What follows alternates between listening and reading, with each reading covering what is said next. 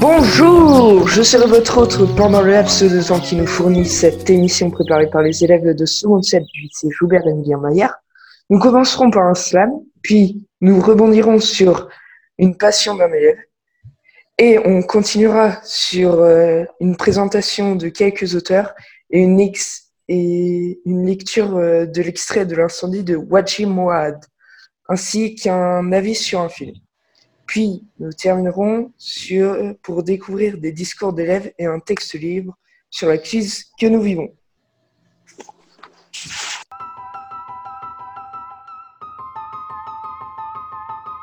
Plus personne ne sort.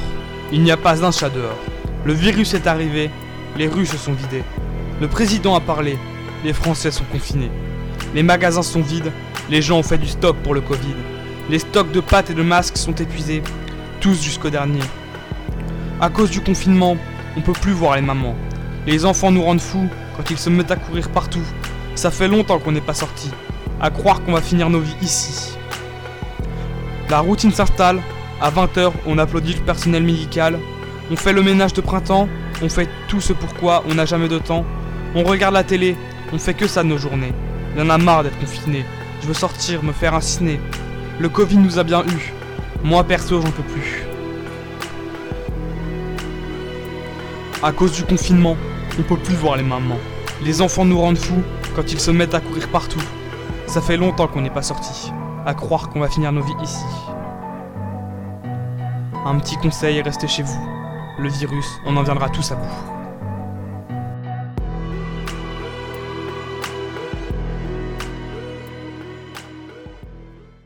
Tout d'abord, commençons par l'instant culture sur Wajin Wawad. Connais-tu Waji Mouawad? Je l'ai découvert hier en lisant son livre L'exil qu'il a écrit en 1992. C'est un acteur dramaturge, écrivain et scénariste libanais qui est né le 16 octobre 1968.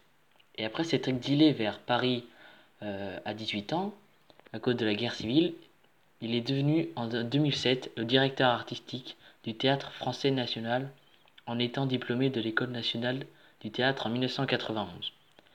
Il a écrit, entre autres, Incendie en 2003, Littoral en 1997 ou encore Seul en 2008. Raconter une histoire nous impose donc de choisir un début.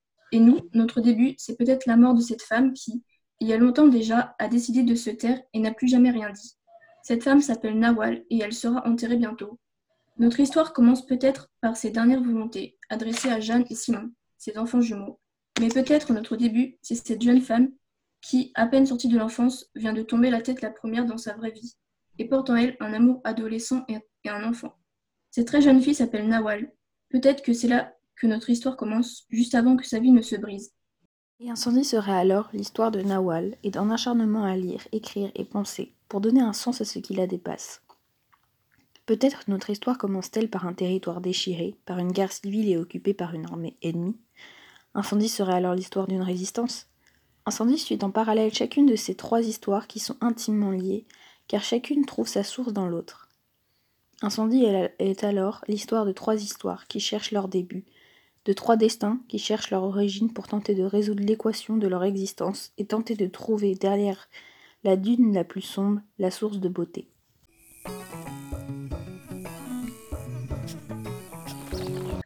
Le notaire sort les trois objets. Enterrement. Au notaire Hermine, Hermine Lebel, notaire et ami emmener les jumeaux. Enterrez-moi toute nue, enterrez-moi sans cercueil, sans habit, sans écorce, sans, prière. Et le visage tourné vers le sol, déposez-moi au fond d'un trou. Face première contre le monde, en guise d'adieu, vous lancerez sur moi, chacun, un seau d'eau fraîche. Puis vous jetterez la terre et scellerez ma tombe. Pierre et, et épitaphe. Au notaire Hermine Lebel, notaire et ami. Aucune prière ne sera posée sur ma tombe. Et mon nom gravé nulle part. Pas d'épitaphe pour ceux qui ne tiennent pas leurs promesses. Et une promesse ne fut pas tenue. Pas d'épitaphe pour ceux qui gardent le silence. Et le silence fut gardé. Pas de pierre. Pas de nom sur la pierre. Pas d'épitaphe pour un nom absent sur une pierre absente. Pas de nom. Pas de nom. À Jeanne et Simon, Simon et Jeanne, l'enfance est un couteau planté dans la gorge, on ne, retire, on ne le retire pas facilement. Jeanne, le notaire Lebel te remettra une enveloppe. Cette enveloppe n'est pas pour toi. Elle est destinée à ton père.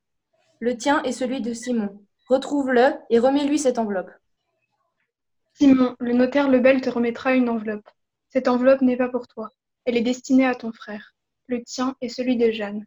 Retrouve-le et remets-lui cette enveloppe. Lorsque ces enveloppes, auront été remises à leur destinataire, une lettre vous sera donnée. Le silence sera brisé et une pierre pourra alors être posée sur ma tombe et mon nom sur la pierre gravée au soleil. Bonjour, l'extrait que je vais vous lire provient d'une des répliques de Simon. Cette réplique en question est la réaction qu'il a eue suite à l'annonce du testament de sa mère au début de la pièce de théâtre de Wadji Mouawad dans les incendies. Elle nous aura fait chier jusqu'au bout, la salope, la vieille pute, la salope de merde, l'enfant de chienne, la vieille calice, la vieille salope, l'enculé de sa race. Elle nous aura vraiment fait chier jusqu'au bout. On se disait à chaque jour depuis si longtemps, elle va crever, la salope, elle arrêtera de nous écurer, la grosse tabarnak. Et là, bingo, elle finit par crever. Puis, surprise, c'est pas fini. Putain de merde, on l'a pas prévu celle-là. Aussi que je l'ai pas vu venir. Elle a bien préparé son coup, Bien calculer ses affaires à la crise de pute. Je lui cognerai le cadavre. You bet qu'on va l'enterrer face contre terre. You bet, on va y cracher dessus.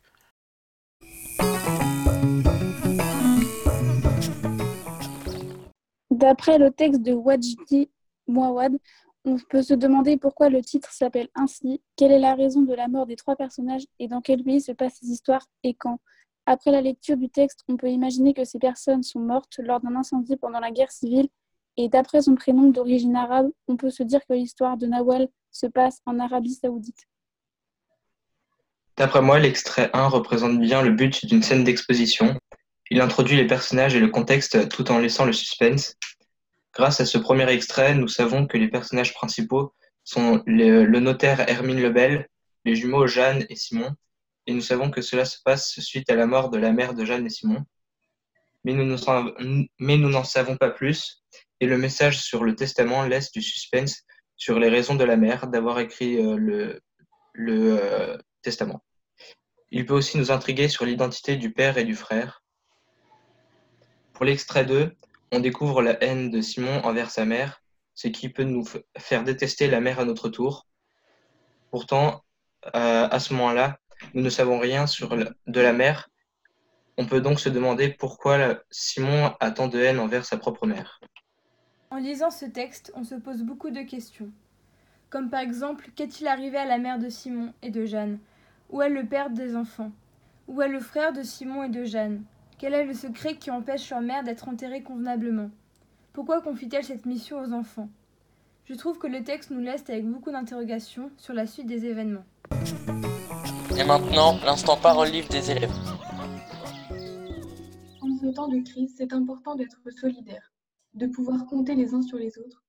Beaucoup de personnes sont volontaires pour aider dans des associations, d'autres sont mobilisées pour continuer à faire vivre le pays et nous les remercions. Mais malheureusement, je ne crains que la peur se soit emparée de nous. Ce virus est inconnu et personne ne sait comment l'éliminer. Donc, comme tout problème dans cette société, on cherche un coupable, on remet la faute sur les autres. On ne devrait pas chercher qui blâmer, juste s'entraider pour trouver un remède. Aujourd'hui, on attend des réponses et des dates pour un déconfinement. Est-ce que ce n'est pas trop tôt? Les autres pays se moquent de la France à cause des choix qu'elle a pris parce que nous n'avons pas accès au matériel nécessaire. Donc faut-il se déconfiner pour faire comme les autres et avoir encore des risques? Ou attendre Cela fait environ deux mois que nous sommes confinés et tout le monde veut déjà sortir.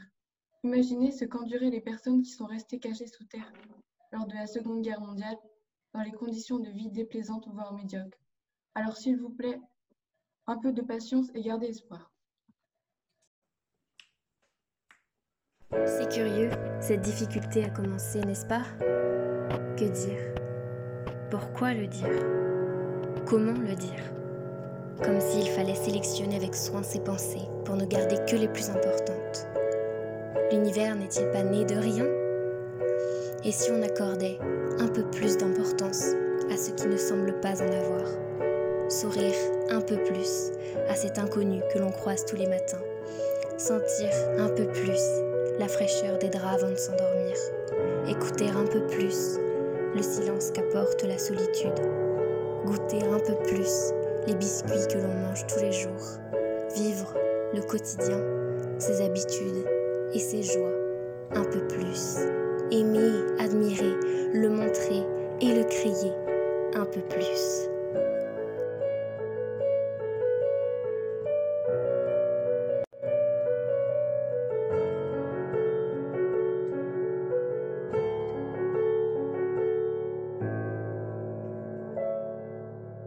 Je vais parler d'Aurélien Giraud. Euh, c'est un skateur. Il a commencé le skate à l'âge de 5 ans dans les nombreux skateparks de Lyon, notamment celui de Gerland. Il s'est révélé doué et s'est rapidement fait une place sur la scène française de skateboard en se faisant remarquer lors des premières compétitions auxquelles il a participé. À 7 ans, il remporte son premier concours. En 2012, il remporte la, 9e place du Fahrenheit à Paris et la 4e place de la Simple Session en Estonie. Il a ensuite participé à la compétition de skateboard de la Street League 2016, qui équivaut au tournoi de la Coupe du Monde. Euh, après sa première participation à Barcelone en 2016, il s'est classé quatrième de la deuxième compétition à Rio de Janeiro début 2019. Euh, il finit aussi premier du deux tours devant les Américains. En 2020, il a sorti ses deux premiers street parts et essayé les 25 marches de Lyon qu'il a presque réussi. Euh, je vous parle de lui aujourd'hui car c'est un skateur très important en France qui fait partie de ceux qui vont le représenter lors des futurs Jeux Olympiques. Euh, j'aime pas le ta ta ta ta de la SNCF quand tu attends à la gare. j'aime le goût de la vodka Red Bull en soirée. J'aime voyager aussi. Et j'aime pas le chargement qui reste à 99% sur Netflix. Ce que je n'aime pas, il y a beaucoup de choses. Mais le sang en abondance te reste ce que j'aime le moins, voire ce qui me fait peur. Mais en revanche, j'aime beaucoup passer du temps en famille. Mais je n'aime pas quand c'est trop bruyant. J'aime le calme et la tranquillité. J'aime aussi le sport, comme la musculation. Mais je n'aime pas tous les sports. Je n'aime pas le foot, par exemple. J'aime me poser, regarder un film ou une série, mais je n'aime pas rester à rien faire. J'aime beaucoup faire de la musique, du piano par exemple, ou alors créer mes propres musiques. Mais je n'aime pas mettre trop de temps à en faire, sinon je m'énerve. J'aime beaucoup de choses au final, mais il y a aussi beaucoup de choses que je n'aime pas, malheureusement. J'aime faire du sport, j'aime être avec mes amis, je n'aime pas la pluie, je n'aime pas être confiné. Ce que j'aime énormément, c'est lire. Ça me permet de voyager et de me tenir à distance de ma réalité. J'aime aussi le doux sourire charmeur et innocent de Daniel Charman et Ricardo Ramos quand ils jouent. Mais je n'aime pas leur disparition ou changement imprévu inscrit dans leur script. Et ce que je n'aime pas du tout, c'est quand quelque chose se passe pas comme je le voulais. Quand mon personnage préféré de ma série meurt en se sacrifiant pour que les autres braqueurs s'échappent, ou alors qu'à la fin, un retournement de situation improbable détruit mon espoir qu'ils réussissent. J'aime la pluie, j'aime le bruit des vagues qui se cassent sur le rivage, j'aime faire ce que je veux et j'aime être avec mes amis, mais je n'aime pas et je déteste euh, que l'on rabaisse les autres, que l'on reste indifférent devant le réchauffement climatique. Je n'aime pas quand il fait trop chaud, donc la canicule, et je n'aime pas que, euh, que l'on détruise le monde. Finissons sur l'instant parole engagée avec des discours d'élèves et le discours de fin. 143. C'est le nombre de féminicides comptés en 2019 en France. 143. 6 femmes sur 10, soit 60% des femmes, affirment avoir déjà été harcelées dans la rue, au travail ou encore chez elles. Mais quand pourrons-nous marcher dans la rue sans avoir peur d'être accostés, insultés ou suivis Sans que la faute ne soit rejetée sur nous parce que notre jupe était trop courte, notre maquillage trop vulgaire, ou notre regard incitant. Je ne pense pas qu'une femme devrait avoir honte d'être qui elle est, de sortir habillée comme elle le sent, et encore moins de devoir se méfier et d'avoir peur d'être violentée. Malheureusement, seulement 10% des femmes françaises ayant subi du harcèlement sexuel et ayant porté plainte sont allées au bout de leur procès. L'année dernière, j'ai rencontré une fille de 15 ans. Elle était anorexique. Quand on en a parlé, elle m'expliquait qu'elle refusait de manger car elle ne voulait plus de forme. Et surtout, elle ne voulait plus ressembler à une femme. Vous vous demandez sûrement quel est le rapport avec mon discours? J'y viens. L'année de 10 ans, une nuit, le meilleur ami de ses parents et témoin de mariage est venu dans sa chambre. Il l'a touchée, mais elle était incapable de bouger ou ne serait-ce que de faire un bruit. Le lendemain, elle ne se souvenait plus de rien. Choc traumatique. C'est seulement deux ans plus tard, lorsqu'elle avait 12 ans, qu'elle s'en est souvenue. Elle a fini par porter plainte. Le procès s'est terminé trois ans plus tard. Trois ans de torture à revoir en boucle et en boucle l'image de l'homme qui l'avait violée. Trois ans qui lui parèrent infiniment. C'est pour cela que ce discours me tient à cœur. Pour cette amie, pour Julie, Stéphanie, Johanna, Marie, Alice, Laura, Corinne et bien d'autres. Pour ses mères, ses filles, ses sœurs, mais avant tout ses femmes, à qui on a volé l'avenir. Il est temps de prendre en compte notre parole et de changer les choses. Euh, mon discours porte sur la légali- légalisation du cannabis. Donc la grande question est pourquoi on en parle aujourd'hui? Parce qu'il y a plus de 4 millions de consommateurs. C'est une drogue, donc un danger pour la santé. Elle est illégale, donc sanctionnée. Euh, la vente rapporte au crime. Elle a rapporté en 2003 plus de 919 millions d'euros. Euh, donc euh, il y a des pays qui ont choisi de dépénaliser ou légaliser. Donc les pays, donc dépénaliser, c'est tu as le droit de fumer le joint, mais tu n'as pas le droit de le vendre. Et légaliser, tu as le droit de fumer et de vendre. Donc les pays qui ont choisi de dépénaliser, il y a les Pays-Bas et l'Espagne. Et les pays qui ont choisi de légaliser, le Canada et la Californie. Euh, donc vaut-il mieux interdire ou légaliser, ou même dépénaliser? Donc en France, on interdit. Donc voilà les conséquences. La consommation peut mener en prison. Si quelqu'un se cache, on ne pourra pas le soigner. La lutte contre la criminalité coûte cher à l'État, 2 milliards d'euros en France. Et l'interdiction n'a pas d'effet, puisqu'il y a 4 millions de consommateurs. Donc si on dépénalise, euh, il n'y a pas de contrôle de la vente, donc ça reste illégal, donc ce qui enrichit le crime. Si on légalise, ça permet d'agir sur le vendeur et l'acheteur, donc un contrôle sur la santé publique et la criminalité en même temps. Donc pour finir, dans tous les cas, le nombre de consommateurs ne décroît pas. L'interdiction pose de graves problèmes à la société, donc des coûts importants à la santé et au crime. Et dépénaliser est insuffisant, donc ce qui encourage au crime. Donc il faut légaliser, même si ça ne réduit pas le nombre de consommateurs. Être harceleur, n'est-ce pas un droit Se sentir fort, aimé par les autres Pour des actes de violence, vaut-il vraiment le coup d'harceler? T'es grosse, t'es pas assez intelligente, tu ne mérites pas de vivre. Aimeriez-vous recevoir toujours ce genre d'insultes, même si c'est soi-disant pour rigoler? Pensez-vous à la personne concernée? Quand on est harcelé, on n'a plus l'envie d'aller en cours, on se referme énormément sur soi et on voit beaucoup de mal partout. On se questionne énormément sur le qu'est-ce que j'ai fait pour que cela m'arrive. Aucune. J'ai bien dit aucune personne ne devrait subir du harcèlement moral, du harcèlement physique ou bien même du cyberharcèlement. Qu'est-ce que le harcèlement C'est un acte de violence répété qui peut être verbal, physique ou psychologique. Le harcèlement se retrouve souvent au sein d'une école et concerne un ou plusieurs groupes d'élèves à l'encontre d'une victime qui ne peut se défendre lorsqu'une personne est insultée, reçoit des messages injurieux, menacée, frappée ou bien même battue à répétition. On parle donc de harcèlement. L'harcèlement touche en moyenne un adolescent sur dix. On compte plus de 160 000 tentatives de suicide et 9 000 personnes qui se sont donné la mort à cause de ce fléau. C'est un rapport qui fait état d'une augmentation de cas de violence à l'école. Vous vous rendez compte de ces chiffres De l'impact sur une société actuelle? Sans penser que les jeunes de jours peuvent penser Bleu, au se casser. Je vous laisse imaginer la suite. D'après les études en France, plus de 11% des élèves ont déjà connu le harcèlement physique, plus de 12% le harcèlement moral et plus de 22% des enfants ont déjà subi le cyberharcèlement, ce qui est le plus difficile à éradiquer car il est anonyme. Je voudrais faire passer un message aux harceleurs.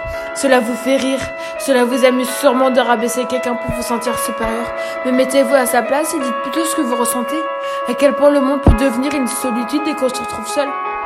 L'harceleur n'a pas de profil type, mais le rejet de la différence. Pour en finir, si vous connaissez quelqu'un qui subit du harcèlement, que vous avez des doutes, appelez le 3020. C'est un numéro au téléphone contre le harcèlement et c'est anonyme. Il suffit d'une personne, j'ai bien dit une personne qui réagira et cela pourra peut-être faire changer la donne. Alors, ne restez pas un témoin muet. Faites preuve d'humanité en dénonçant les auteurs. C'est tous ensemble que nous pourrons faire reculer ce fléau.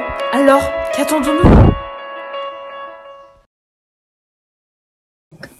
Enfin, pour conclure cette émission, j'aimerais faire un petit point rapide et parler de ce que nous apporte ce confinement, sur notre façon de vivre, que ce soit individuellement ou collectivement, sur la solidarité en communauté ou alors encore sur nos occupations et diverses choses se passant sur le web.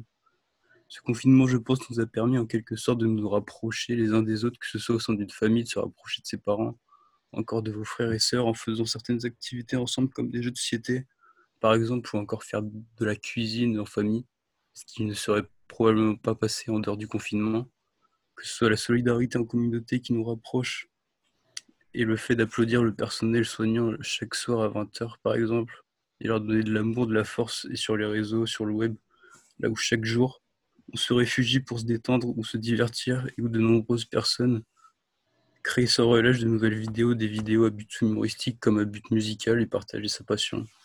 Bref, pour conclure, ce que, pour conclure que ce confinement n'apporte pas que du négatif, mais qui peut aussi donner du positif et développer notre créativité en communauté. Je vous remercie de votre écoute. Cette émission touche à sa fin.